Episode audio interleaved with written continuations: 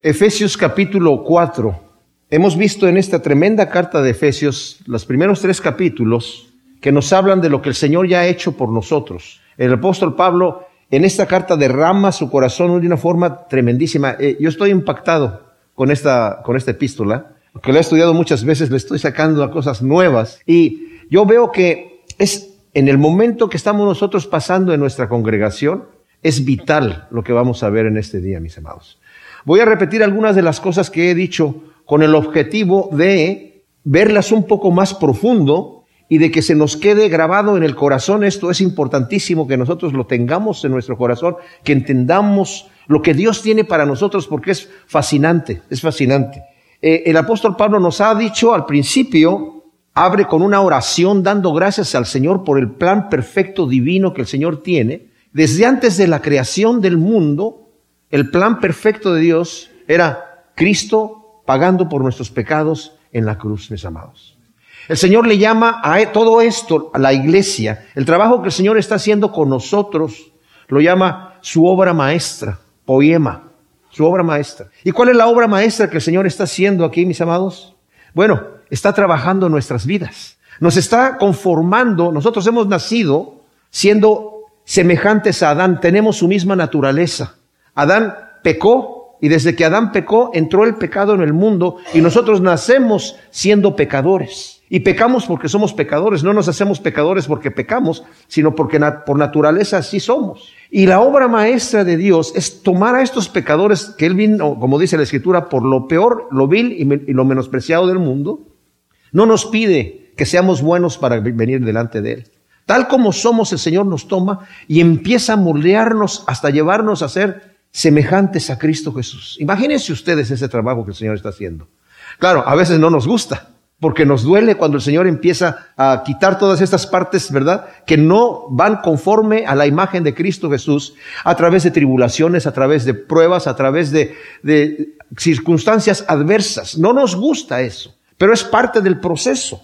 Los ángeles están impactados de la obra que Dios está haciendo y nos dice Pedro que ellos anhelan estar penetrando en esta realidad de la salvación. Ellos fueron creados ya directamente en el cielo, en un lugar perfecto, ¿verdad? Y los que se rebelaron en contra de Dios no tienen salvador, dice la escritura. Ellos están perdidos, van a, un juicio, tienen una inteligencia muy superior a la nuestra, porque nosotros somos inferiores a los ángeles, y cuando pecaron, pecaron con todo el conocimiento. El Señor de nosotros ha tenido la misericordia de que nosotros nacemos siendo torpes y pecamos y nos damos cuenta que el pecado no funciona, que el pecado no sacia. Hemos bebido de esa agua y seguimos teniendo sed. El Señor llega y nos dice, yo te voy a dar del agua que vas a beber y no vas a volver a tener sed jamás. Y cuando venimos delante del Señor y bebemos de esa, de esa agua, nos damos cuenta que ciertamente nos satisface. Pero todavía estamos en ese proceso. Mi objetivo de hoy, mis amados, en este mensaje, es que entendamos el plan que Dios tiene. Y, va, Pablo de aquí en adelante, porque después del capítulo 4, una vez que ya nos habló de todo lo que el Señor ha hecho por nosotros y del plan perfecto que Él tiene para moldearnos a la imagen de Cristo Jesús, ahora empieza a darnos instrucciones prácticas. No al revés. Primero necesitamos saber quiénes somos nosotros. ¿Quiénes somos? Somos hijos de Dios. Hemos nacido de nuevo. Todos los que hemos aceptado a Cristo Jesús como nuestro Salvador, por fe hemos nacido de nuevo. ¿Y cómo? ¿Cómo nacimos de nuevo? Creyendo en que Cristo es el Salvador y entregándole nuestras vidas, arrepintiéndonos de nuestros pecados, viniendo delante de Él. Él es el que nos hace nacer de nuevo. Nosotros no nos esforzamos para nacer. Así como no tuvimos nada que ver en nuestro nacimiento físico, tampoco tenemos que ver en nuestro nacimiento espiritual. Lo que sí tenemos que hacer es creer en Cristo Jesús. Cuando Nicodemo le preguntó al Señor, ¿y cómo se nace de nuevo? Le dijo, así como la serpiente fue levantada en el desierto por Moisés, el Hijo del Hombre va a ser levantado en la cruz para que todo aquel que en él cree no se pierda, mas tenga vida eterna. Así, Nicodemo se nace de nuevo. Hemos nacido de nuevo por fe. Pablo en el libro de Romanos nos dice, no hay justo ni aún uno, todos, todos obraron mal, todos se fueron a la perdición, todos se apartaron de Dios, estaban destituidos de la gloria de Dios, todos nosotros. Pero ahora, a través de la fe en Cristo Jesús, mis amados, hemos llegado a ser hijos de Dios. Y hemos sido justificados. De manera que dice Romanos 4:5 que ahora el Señor nos llama justos, siendo nosotros impíos, siendo nosotros injustos, nos dice que somos justos. ¿Y por qué, Señor? Porque Él ya está viendo el trabajo completo del otro lado. Nos va a presentar sin mancha y sin arruga delante del Padre. Pero, mis amados, esto no es automático. Esto el Señor no lo fuerza en ninguna persona, no lo hace a fuerza, sino es el trabajo del Espíritu Santo en donde yo me dejo en las manos. Y es importantísimo tener esto en la mente porque cuando estudiamos eh, Gálatas, nos vimos que Pablo nos dice que tenemos dos naturalezas nosotros, los cristianos. Tenemos el Espíritu y tenemos la carne. La carne quiere hacer lo suyo y es en enemistad en contra de Dios. Y el Espíritu quiere hacer la voluntad de Dios y transformarnos. Y luego nos advierte Pablo, tengan cuidado porque los que viven haciendo las cosas de la carne, practicándolas, no van a heredar el reino de Dios, aunque tengan el título de cristianos, aunque vayan a la iglesia. Muchos en aquel día, dice el Señor, me van a decir, Señor, Señor, que no hicimos mucha obra dentro del ministerio. Hasta eh, sanamos enfermos, echamos fuera demonios. Nunca os conocí, les va a decir. Apartados de mí, ¿qué? Hacedores de maldad. No hubo un cambio en su vida. Aunque el Señor empezó a obrar en ellos, ellos no se dejaron transformar. Si nosotros somos rebeldes, mis amados, al, mover del Espíritu Santo en nuestro corazón, ¿ustedes creen que vamos a entrar en el reino de Dios? Por mucho que confesemos al Señor, Señor, Señor. Dice, ¿por qué me dices Señor, Señor y no haces la voluntad mía? Señor es un título, ¿verdad? Divino, como vimos eh, eh, mientras estábamos estudiando anteriormente, ¿verdad? la palabra curios, que la utilizaban los cristianos en la traducción del Antiguo Testamento al griego. El nombre de Dios era curios, se tradujo a Señor, ¿verdad? Para ellos eso significaba el nombre divino de Dios. Entonces ya vimos que nos dice que necesitamos, nos dijo en el versículo 3, solícitos en guardar la unidad del Espíritu en el vínculo de la paz. Y yo quiero volver a leer desde el versículo primero, porque es importante la introducción que da aquí el apóstol Pablo dice, yo pues, el prisionero del Señor, os exhorto que andéis como es digno del llamamiento con que fuisteis llamados, con toda humildad y mansedumbre, soportándonos unos a los otros, ¿verdad? En amor, solícitos en guardar la unidad del Espíritu, en el vínculo de la paz, un solo cuerpo, un solo Espíritu, como también fuisteis llamados a una misma esperanza de vuestro llamamiento, un solo Señor, una sola fe, un solo bautismo, un solo Dios y Padre de todos, quien está sobre todos y a través de todos y en todos. O sea, nos está diciendo aquí el, apóstol Pablo, como dije yo, ahora la exhortación es qué es lo que nosotros debemos hacer ya como cristianos.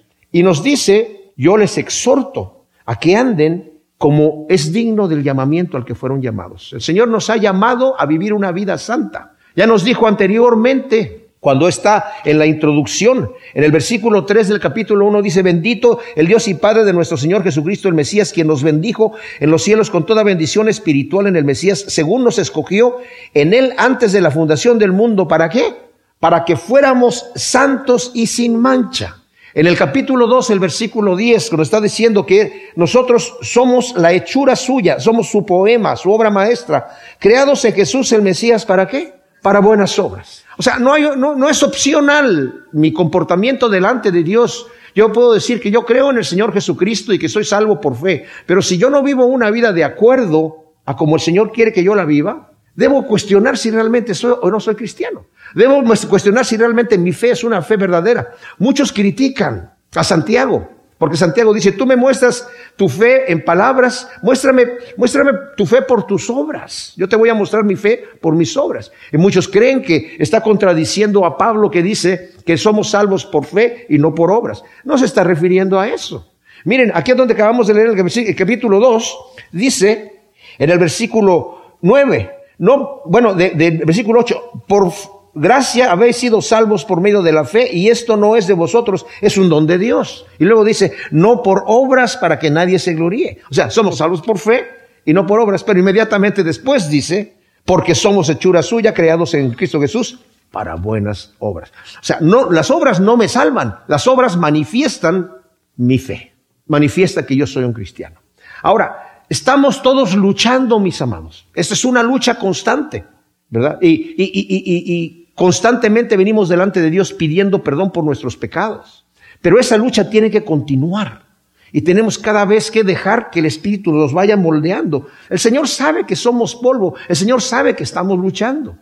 Pero si nos dejamos y le creemos al enemigo cuando nos dice, ¿y con qué cara vas a venir ahora delante de Dios y mira lo que hiciste? Tú le prometiste que ya no lo ibas a volver a hacer y pasaron cinco minutos y lo hiciste otra vez. ¿Y ahora con qué cara te vas a presentar delante del Señor? Pues ¿saben qué, mis amados? Siete veces caerá el justo y siete veces se va a levantar. Esa es la escritura.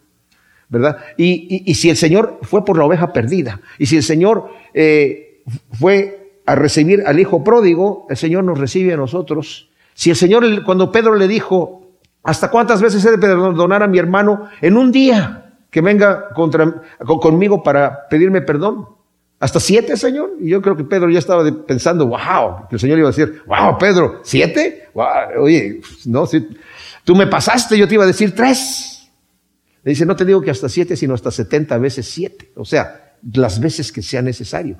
Y si el Señor me manda eso a mí, que yo sea así, cuánto más Él conmigo, el Señor va a obrar para, para perdonarnos, ¿verdad? Entonces, nos ha dicho que necesitamos guardar la unidad del Espíritu. Fíjense que no nos está diciendo aquí que necesitamos hacer la unidad.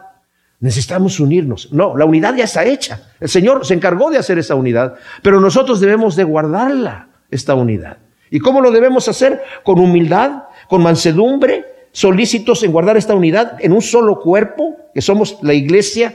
Y aunque la iglesia, como mencionamos anteriormente, es universal, se está refiriendo a toda la iglesia cristiana. Hay muchas denominaciones, pero necesitamos tener cosas en común para podernos llamar cristianos. ¿Verdad? Hay un corito que dice, no me importa la iglesia que vayas si detrás del Calvario tú estás. Si tu corazón es como el mío, dame la mano y mi hermano serás. Pero yo, yo le cambiaría ahí es de, en vez de tu corazón es como el mío, es si tú, tú tienes la verdadera fe cristiana que está en la palabra de la Escritura, entonces dame la mano y porque si eres mi hermano, aunque tengas otra práctica ahí, ¿verdad? Porque no todos los que se dicen cristianos son cristianos. Ya que, y justamente lo que nos está diciendo aquí, el, tema que nos va a hablar hoy y lo que vamos a estar viendo aquí. Entonces, vimos que nos dice que, eh, como dijimos, el tema central aquí es la iglesia en esta carta. No podemos ser cristianos ermitaños en nuestra casa. Eso no funciona. Dice Pablo en Corintios 12, dice, el ojo no le puede decir al oído no te necesito o a la mano, ¿verdad? Y tampoco puede decir un miembro porque yo no soy oído, no soy del cuerpo, ¿verdad? Me tocó ser dedo gordo del pie y estoy encerrado a, los, a oscuros en un lugar apestoso. Bueno, ese lugar, ese, eso es lo que el Señor te mandó a hacer, eso es lo que tienes que hacer, ¿verdad? Cada uno de nosotros, y lo vamos a ver hoy, necesitamos entender, mis amados, cuál es el don o los dones que nos ha dado el Señor para tener un funcionamiento correcto en la iglesia. Pablo les dice a los corintios en el capítulo 12 que a cada uno le dio manifestación del Espíritu para provecho. Desafortunadamente la, Reina Valera 1960 ahí termina. A cada uno les ha dado eh, un don, ¿verdad? Por el Espíritu para provecho. Pero la palabra correcta es para provecho mutuo. No es para bendecirme a mí, sino para que yo bendiga a la iglesia para la edificación del cuerpo de Cristo, como nos dice aquí en el capítulo 4 de, Efesios, ¿verdad? Entonces, vimos que las cosas que son esenciales para podernos llamar cristianos y poder reconocer a otro hermano que va a otra congregación como verdadero cristiano y que es parte de la iglesia cristiana la, del cual Cristo es la cabeza, porque sería la iglesia, digamos, con I mayúscula. Nosotros aquí la iglesia local seríamos la iglesia con I minúscula. Para reconocerlo, tiene que eh, estar convencido de que es un pecador, haber sido convencido de esto, convencido de la necesidad de la salvación, que solo viene a través de la fe en Jesús, convertido por la gracia de Dios, habiendo profesado su fe en Cristo Jesús, estar siendo conformado a la imagen de Cristo Jesús y en comunión con el resto del cuerpo de Cristo en cualquier lugar del mundo. Y vimos que es un solo espíritu, porque es el mismo espíritu que actúa en África, y que actúa entre los gentiles en, este momento cuando Pablo está hablando de esto. Dice, en Cristo no hay diferencia de raza, ni de color, ni de sexo, ni de nada. Todos somos iguales delante del Señor. No hace distinción de personas, un solo espíritu. El mismo espíritu que se derramó en Pentecostés a los judíos se derramó en la casa de Cornelio. No hizo distinción. Y Pedro lo dijo delante de la iglesia. El Señor no hizo distinción y yo me quedé sorprendido. Y si el Señor no hace distinción, ¿quiénes somos nosotros para hacer distinción? ¿verdad? Una misma esperanza, la misma esperanza de vida eterna que tenemos. Un solo Señor, Como vimos, la palabra Señor significa, curios en, griego, significa en, en el contexto cristiano, es Dios. Por eso los cristianos no podían decir que César era el Señor, preferían dar su vida por ese detalle. Un solo bautismo, ¿qué significa esto? No necesariamente que, ¿cómo te bautizaron a ti? ¿Te bautizaron rociándote o te, o te sumergieron? ¿verdad? Porque hay gente que también está en eso. ¿Y, no, ¿Y qué nombre? ¿Cómo te bautizaron? ¿En el nombre del Padre, del Hijo y del Espíritu Santo o en el nombre del Señor Jesús? Hay una, hay una denominación que dice, te bautizaste en el nombre del Padre, del Hijo y del Espíritu Santo, te tienes que volver a bautizar. Porque tienes que bautizar en el nombre de Jesús. Ah, caray. Y tenemos el otro problema de que hay quienes bautizan a los niños y otros bautizan a, en la Biblia no vemos ningún bautismo de niño, ¿verdad? Pero los que bautizan niños dicen que así como el pacto de, de con Abraham era la circuncisión que se efectuaba en el, en el varón a los ocho días de nacimiento y pasaba a ser parte del pueblo de Dios, así el bautismo ahora también es para que eh, pase a ser parte del pueblo de Dios, pero la Biblia no enseña esa clase de bautismo así. De cualquier manera. Yo, yo opino y yo lo hice, ¿verdad? Yo fui bautizado cuando era niño, cuando era, mis padres eran católicos, ¿verdad? Pero yo cuando ya crecí, yo me bauticé otra vez. Y hubo un cambio, porque en realidad ese, ese, ese es el testimonio que yo doy. Ahora, hay gente que dice, bueno, si tú no te bautizas nuevamente, no puedes entrar en el reino de Dios. La Biblia no, no dice eso textualmente así. Yo creo que si el Señor nos dice que nos bauticemos, nos debemos bautizar. Pero el bautismo solamente representa algo que es importante, que yo he muerto al mundo. Porque como dijimos la vez pasada, si tú no has muerto al mundo y sigues viviendo en pecado, lo único que pasó es que entraste seco y saliste mojado, pero sigues siendo un pecador. Eso no te hace ser cristiano.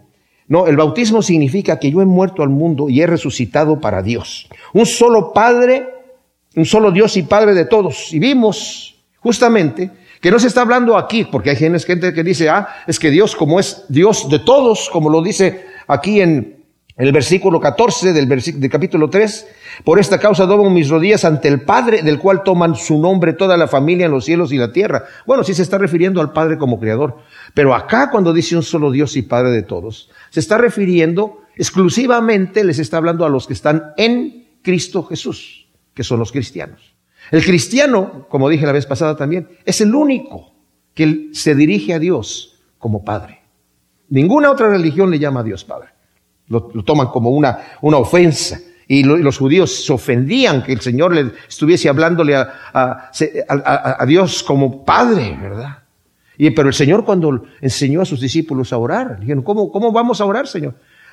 Ustedes van a orar así, Padre nuestro que estás en los cielos, santificado sea tu nombre. O sea, el Señor les mostró que debemos hacer así, ¿verdad? Ahora, está, el Señor está en todos y a través de todos. Luego en el, capítulo, versículo 3, dice, entonces a cada uno nos fue dada la gracia según la medida del don del Mesías. Por lo cual dice, subiendo a lo alto, tomó cautiva la cautividad y dio dones a los hombres. Y esto de que subió, ¿qué significa? Sino que también había descendido a las profundidades de la tierra.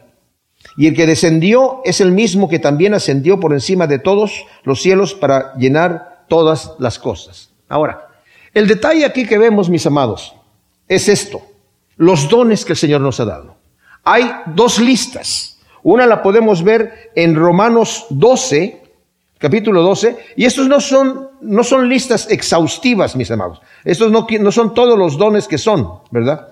Pero por ahí nos podemos dar cuenta. En el versículo 3 del capítulo 12 dice, ordeno pues por la gracia que me fue dada a cada cual que está entre vosotros que no piense más altamente de lo que debe pensar, sino que piense con sobriedad según la medida de fe que Dios dio a cada uno. Porque así como en un cuerpo tenemos muchos miembros, pero no todos los miembros tienen la misma función, así los muchos somos un cuerpo en el Mesías y cada uno de los miembros, miembros los unos de los otros, de manera que teniendo diferentes dones, según la gracia que nos fue dada, si el de profecía, úselo según la analogía de la fe.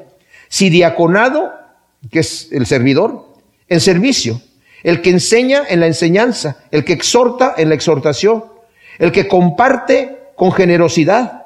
El que cuida de los demás con diligencia. El que hace misericordia con alegría. Cuando leemos esto, cada uno puede pensar, oh, yo, yo el Señor me, me inclina a mí tal vez ayudar a los demás. Tal vez a orar por otra persona. Ese es el don que tú me diste, Señor. Entonces lo voy a efectuar dentro de la congregación. Y entonces estoy funcionando como parte del cuerpo de Cristo. Ahora de profecía no, no, no son esos profetas que vienen y yo profetizo, el Señor dice que va a haber un temblor en tal día, ¿verdad? De tal magnitud en tal lugar. E, ese tipo de profecías al Antiguo Testamento, esos profetas ya no existen. Hablaron de profecías acerca de Cristo Jesús y se cumplieron. Y algunas están por cumplirse más adelante. Pero ahora, ¿e, e, ¿existen profetas hoy en día? Pues sí, sí hay profetas, lo vamos a ver aquí un momento más, ¿verdad? Pero el don de profecía no necesariamente tiene que ser para un profeta. ¿Qué es el don de profecía?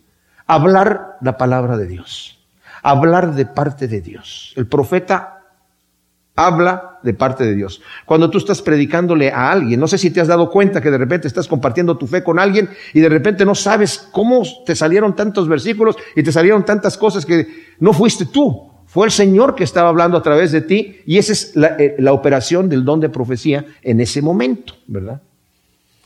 Por eso lo dice aquí, el que cada quien vea el don que tiene, ¿verdad? Y, así va a saber qué es a lo que el Señor lo ha llamado. Ahora, si vemos la lista que está, por ejemplo, en, en um, Corintios, primera de Corintios 12, también ahí se alarga un poco más. Dice, pero ahora hermanos, no quiero que ignoréis acerca de los asuntos espirituales. Sabéis que cuando eras paganos, estabas conducidos como extraviados ante los ídolos mudos, por lo cual os hago saber que nadie que hable por el Espíritu de Dios llama a Jesús anatema.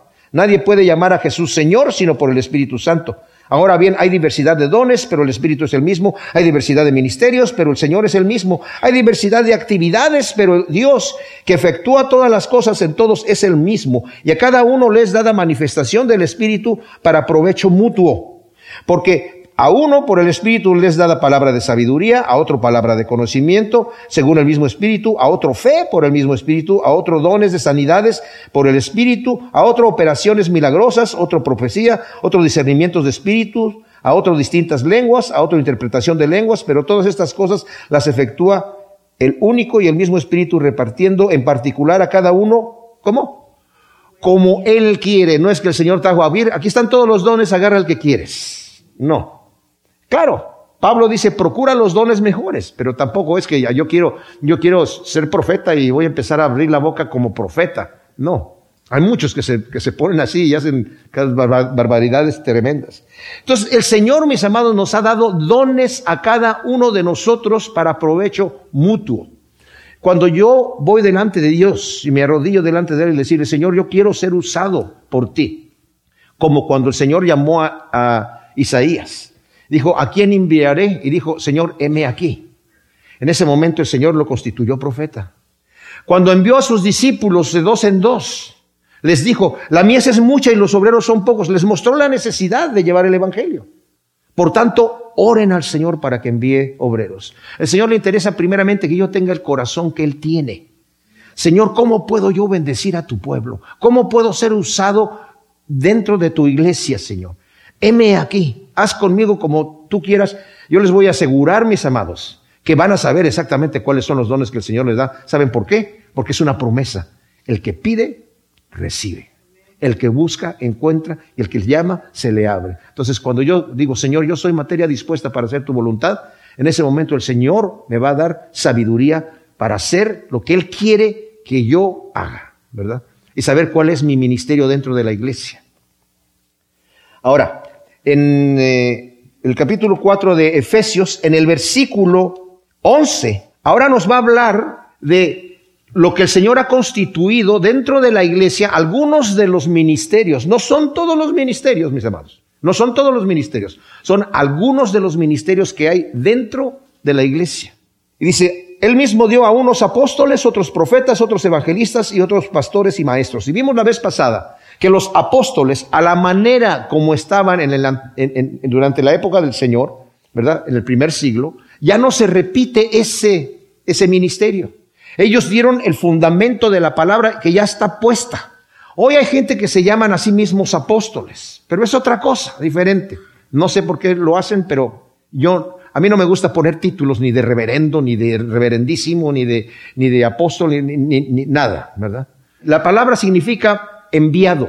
Lo más cercano que podríamos pensar a eso podría ser un misionero, que el Señor lo envía para, para fundar alguna iglesia por allá, pero no califica dentro de esta lista. A otros profetas, nuevamente, hay que tener mucho cuidado porque los que se levantan como profetas, yo, yo, he escuchado profecías de gente que dicen barbaridad y media, barbaridad y media. Había una mujer que se levantó una vez en la iglesia y, su manera de, profetizar, bueno, empezaba a hablar, dice, el Señor dice, iglesia mía, amada mía, amada mía, arrepiéntete, arrepiéntete, porque vengo muy pronto, vengo pronto. No sé cuándo vengo, pero de que vengo, vengo. Wow, ustedes imaginan ustedes que el Señor había otro señor también que decía, según estaba escuchando al Señor y decía, ¿cómo Señor?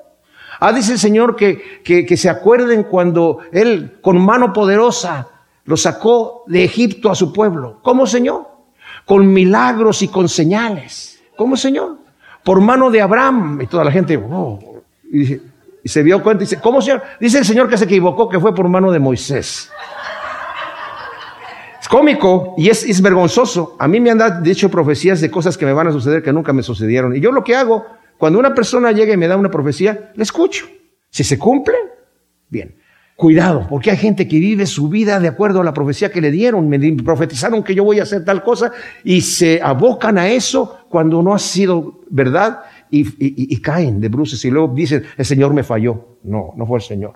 Entonces hay que tener mucho. A otros evangelistas y a otros pastores y maestros. Evangelistas, mis amados. Esto es un punto central que yo quiero traer aquí. Todos nosotros los cristianos somos evangelistas. El Señor nos ha enviado a, representarlo a Él. Somos embajadores, dice la Escritura, del reino de Dios. Y si nos avergonzamos de compartir la palabra a otras personas, estamos fallando.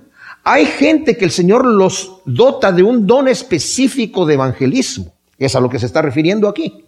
Pero yo me estoy refiriendo a que todos los cristianos, en cierta manera, somos evangelistas. Debemos de compartir nuestra fe. Si nosotros no somos la sal de la tierra, si no somos la luz del mundo, ¿saben qué dice el Señor? No sirven para nada. Tremendo. Deberíamos estar trayendo gente a la congregación, amigos, vecinos, personas que conocemos, para que, para que conozcan al Señor.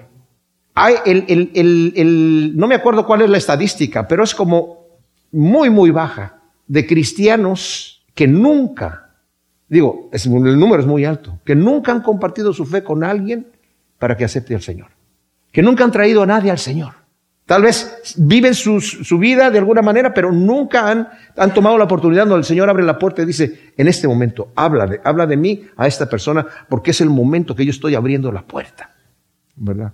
Si hiciéramos eso, mis amados, las ovejas sanas se reproducen. Las ovejas sanas se reproducen. Y luego dice, y a otros pastores y maestros. Fíjense que no dice, y a otros pastores y a otros maestros, sino pastores y maestros. Está en un solo paquete.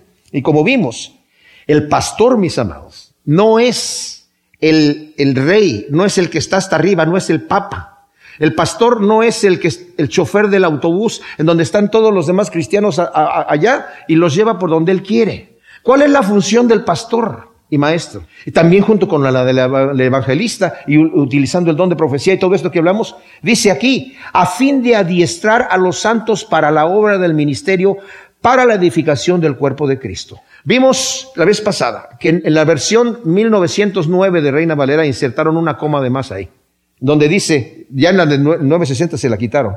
No hay comas en el griego, ¿eh? es las comas se las pone la gente, las puntuaciones, como quieran, para darle sentido a lo que se está leyendo. Y esa coma, le llaman la coma fatal, porque dice, a fin de adiestrar a los santos, coma, para la obra del ministerio, coma, para la edificación del cuerpo de Cristo. Entonces dicen, los pastores y maestros son los que están adiestrando a los santos y son los que están haciendo la obra del ministerio, el, pastor maestro, y es los que están edificando el cuerpo de Cristo. O sea, le ponen todo el paquete al pastor maestro. Pero aquí yo estaría fallando, mis amados, si yo no los equipo a ustedes porque esto es esto. El pastor va a adiestrar a los santos para la obra del ministerio, para que los santos que son ustedes cumplan su función en la obra del ministerio para la edificación del cuerpo de Cristo. Por eso hablé de los dones, y por eso habla de los dones anteriormente. Porque la función de cada uno de nosotros, incluyéndome a mí, es edificarnos mutuamente. Eso es lo que el Señor quiere hacer con cada uno de nosotros, ¿verdad? Hasta que todos lleguemos a la unidad de la fe, del conocimiento pleno del Hijo de Dios, a un varón perfecto, a la medida de la estatura de la plenitud del Mesías. Nuestra función dentro de la iglesia, mis amados, junto con el Espíritu Santo, porque el Espíritu Santo es el que opera en nosotros. Esto es importantísimo.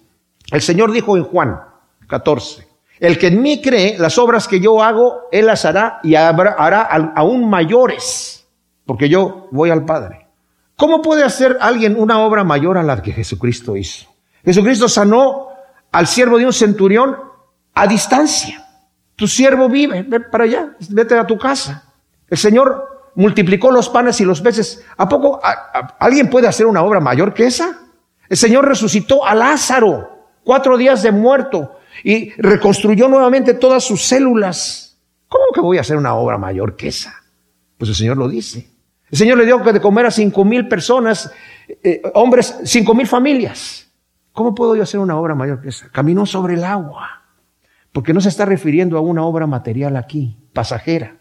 Lázaro se volvió a morir. Y a todos los que el Señor les dio vida nuevamente, se ¿verdad? La comida se acabó. Esos, esos, esos, esos panes se los comieron y ahí terminó todo. Pero ¿cuál es la obra mayor que yo puedo hacer? Es traer a una persona al reino de Dios, porque es una obra eterna. La edificación del cuerpo de Cristo, mi función dentro de la iglesia, o utilizando el don que el Señor me ha dado, o los dones y talentos que el Señor me ha dado, para la edificación del cuerpo de Cristo, esa es una obra eterna, mis amados. Y esa es una obra mayor, en ese sentido. A eso se está refiriendo. Entonces, aquí dice que estas, estas funciones nuestras es para que todos lleguemos a la unidad de la fe, dice el versículo 13, y del conocimiento pleno. El conocimiento pleno de Dios, eso es importantísimo. Pedro lo, lo, eh, recalca, bueno, todos los apóstoles lo recalcan, pero Pedro le dice, es necesario que ustedes lleguen al conocimiento de Dios. Si ustedes le añaden a la fe virtud, a la virtud eh, conocimiento, al conocimiento dominio propio, al dominio propio perseverancia, a la perseverancia le añaden piedad, a la piedad afecto fraternal y al afecto fraternal amor. No van a estar ociosos en cuanto al conocimiento de Cristo Jesús. Conocer a Cristo, mis amados, es tener una relación con Él, conocer su amor. No nada más, ah, yo le preguntas a una persona, ¿tú conoces a Jesucristo? Sí, pues eh, hay, un cuadro por allí que vi el otro día de Jesucristo, ¿verdad? No, ese no es conocer al Señor. Conocer al Señor es tener una relación con Él. Entonces, a eso se está refiriendo. Cuando estamos operando como, debemos operar dentro de la iglesia, yo voy a ayudar, nos vamos a ayudar mutuamente en el conocimiento de Jesús el Mesías, pero fíjense todavía más, a un varón perfecto a la medida de la estatura de la plenitud del Mesías. ¿Quiénes están encargando de hacer eso? acabo de decir, la iglesia, con el poder del Espíritu Santo. Pero no funciona automáticamente. ¿A qué voy? O sea, no es que yo tengo una relación personal con el Señor, me voy a mi casa y ahí oro y ahí me dedico a leer la escritura, adoro al Señor y estoy, el Señor me está cambiando hasta que llegue a un varón perfecto. No, necesitas ir a la iglesia, porque esa función está allí, la edificación del cuerpo de Cristo. Si te quedas en la casa y solamente eres cristiano a solas, ermitaño ahí, nunca vas a crecer. El Señor, ¿saben qué? Esa, escritura que dice, yo voy a preparar morada para ustedes allá en el reino de Dios. Donde yo estoy, ustedes van a estar. La gente dice, ay, como lo traduce la, la, King James, ¿verdad? Voy a tener mi mansión allá. Y todo el mundo dice, sí, pues, las mansiones que vamos a tener ahí. Uf, hola vecino, ¿cómo estás? Bien. ¿Y cómo te va el día? Bien. También yo me voy aquí me voy a gozar en mi mansión. No va a haber ni camas, porque no vamos a dormir. Nosotros cuando vemos, y eso puede parecer raro, mis amados, pero cuando las visiones que, hay del reino de Dios que nos da el Apocalipsis, están las multitudes todas reunidas. ¿Qué están haciendo? Están adorando al Señor. ¿Eso es todo lo que están haciendo? Pues hasta ahora sí. Pero que no se van a cansar y decir, bueno, ya llevamos como eh, 100 eh, años adorando, ¿no? Ya, ya cambiémosle de canal. Mis amados, no tenemos la menor idea, pero yo les digo una cosa que sí sé, porque la escritura lo muestra. Nuestra estancia en el reino de Dios no va a ser a solas, no vamos a tener privacidad, digamos. Vamos a estar en constante coinonía. Es impresionante cómo el Señor nos manifestó esto, porque el Señor le dijo, sígueme, ¿verdad? Y, andaba con los doce, y andaba con los doce todo el tiempo. Lo veían dormir, estaba con ellos ahí todo el tiempo. Juan dice, nosotros lo vimos, lo, observamos cuidadosamente, lo palpamos, lo estudiamos y nos dimos cuenta que verdaderamente era el Hijo de Dios.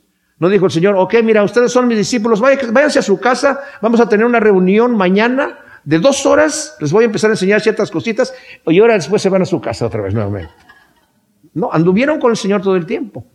Y nosotros vamos a estar, ese, el, Cordero, dice el capítulo 7 de, de Apocalipsis, los pastoreará. Vamos a andar con el Señor.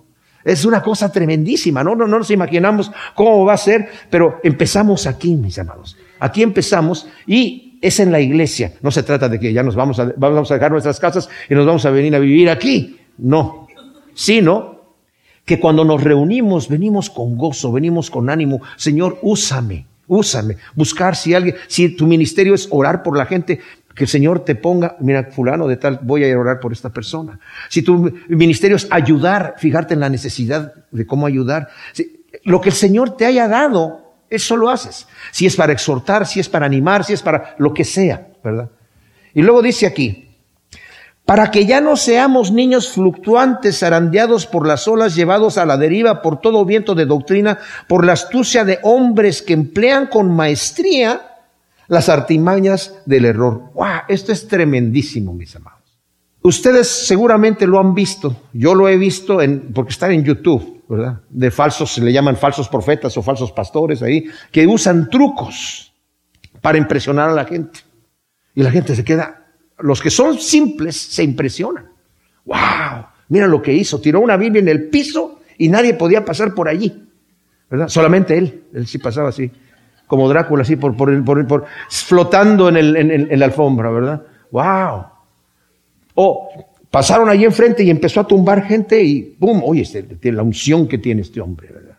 O le hizo así con el saco y todos cayeron de espaldas o hizo que toda la gente, porque eso, eso, eso lo hay, no sé ustedes si han visto esas iglesias en donde la gente se pone a ladrar, a rugir como leones. Bueno, no pueden rugir como leones, pero tratan, ¿verdad?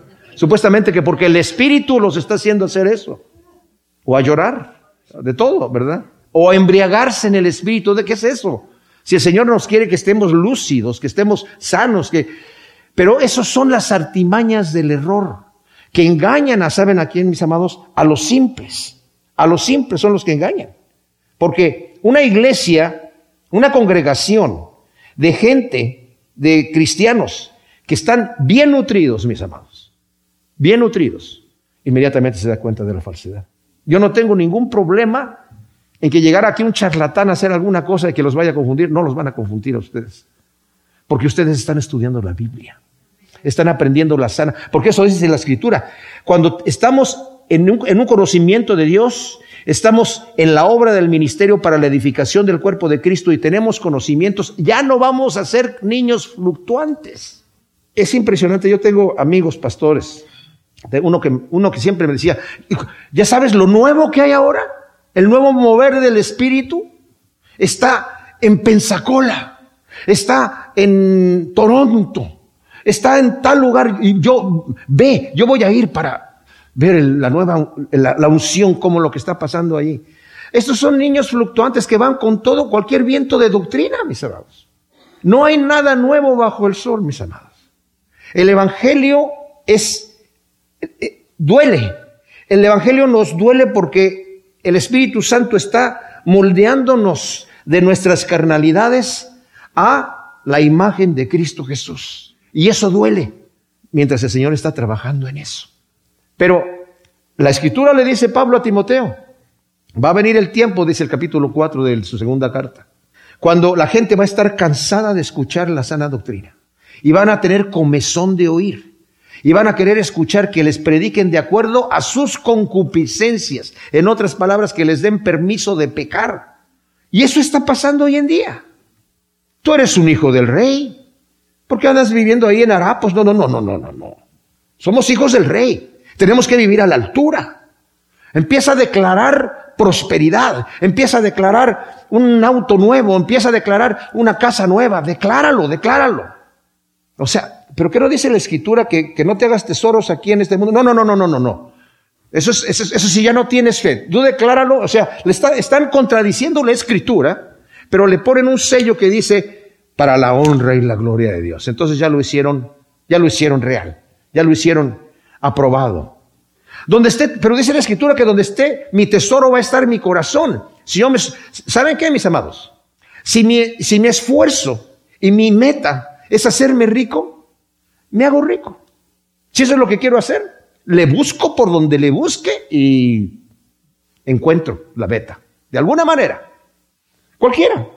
Si esa es tu meta, lo vas a lograr porque estás metido en esa situación. Pero ¿dónde es qué es lo que yo necesito? Yo necesito estar poner mis tesoros en el reino de Dios porque es ahí a donde voy a llegar. Sí, es obviamente que todos queremos ser ricos, pues eh, sería sería ridículo decir yo quiero ser miserable, quiero ser pobre, quiero estar enfermo. Se declara sanidad, no, no, yo no, no. Y de ahí viene el ascetismo de los, de los, de los conventos.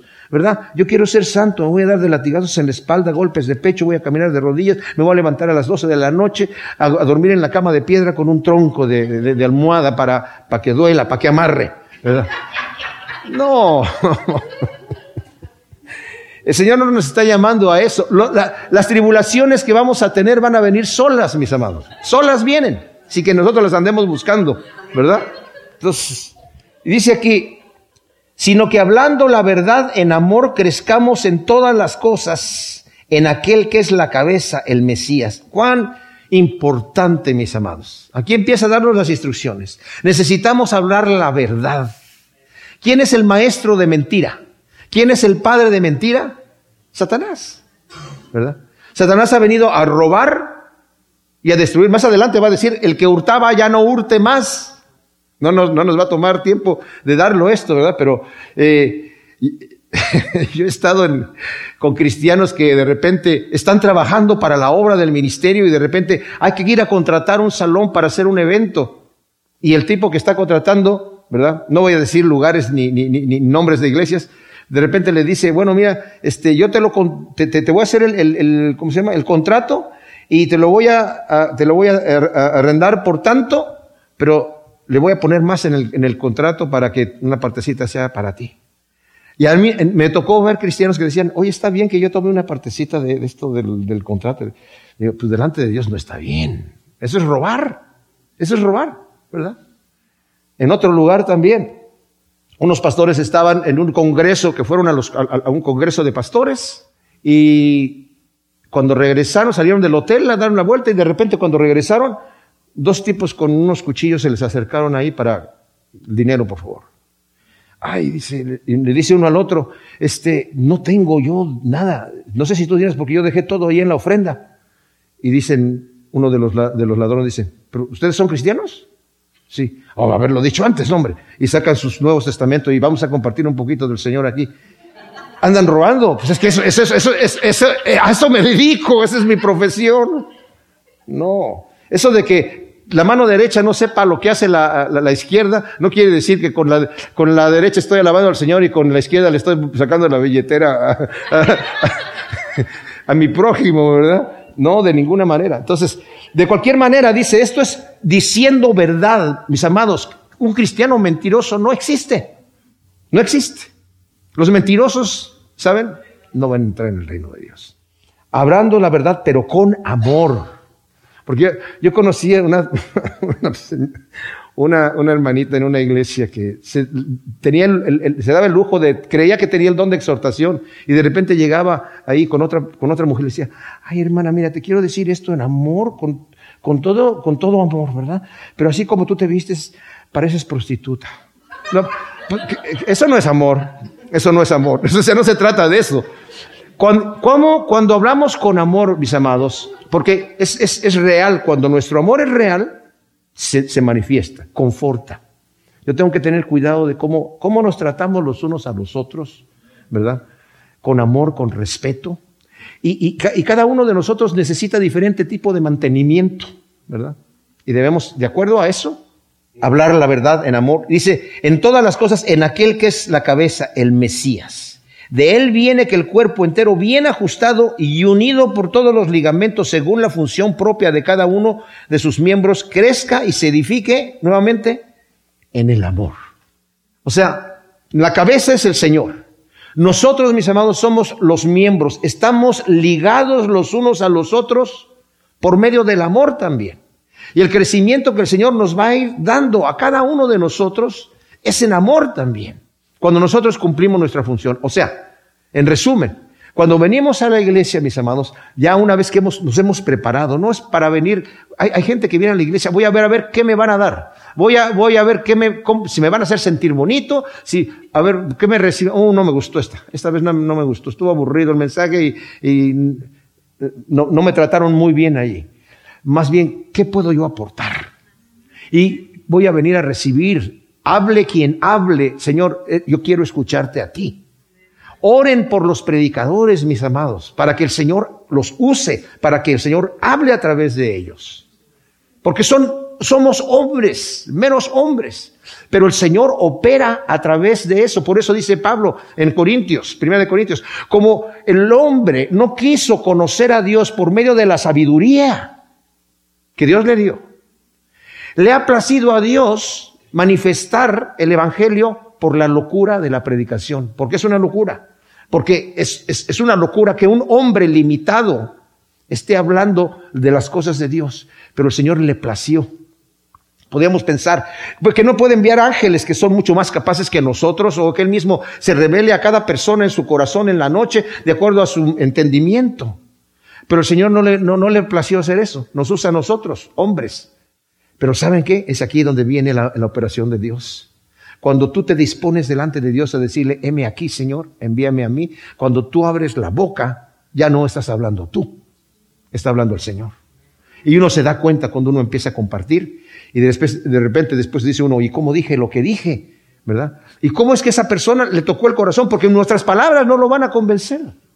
Primero oramos por la persona que le vamos a compartir y después compartimos. Porque el príncipe de este mundo le tiene los ojos cegados. Esa batalla, mis amados, Todas las batallas se ganan primero de rodillas, de rodillas. Gracias te damos, Señor, por tu palabra. Y te pedimos que esta semilla tú la siembres, Señor, en tierra fértil en cada corazón, para que produzca su fruto al ciento por uno, en el nombre de Cristo. Amén.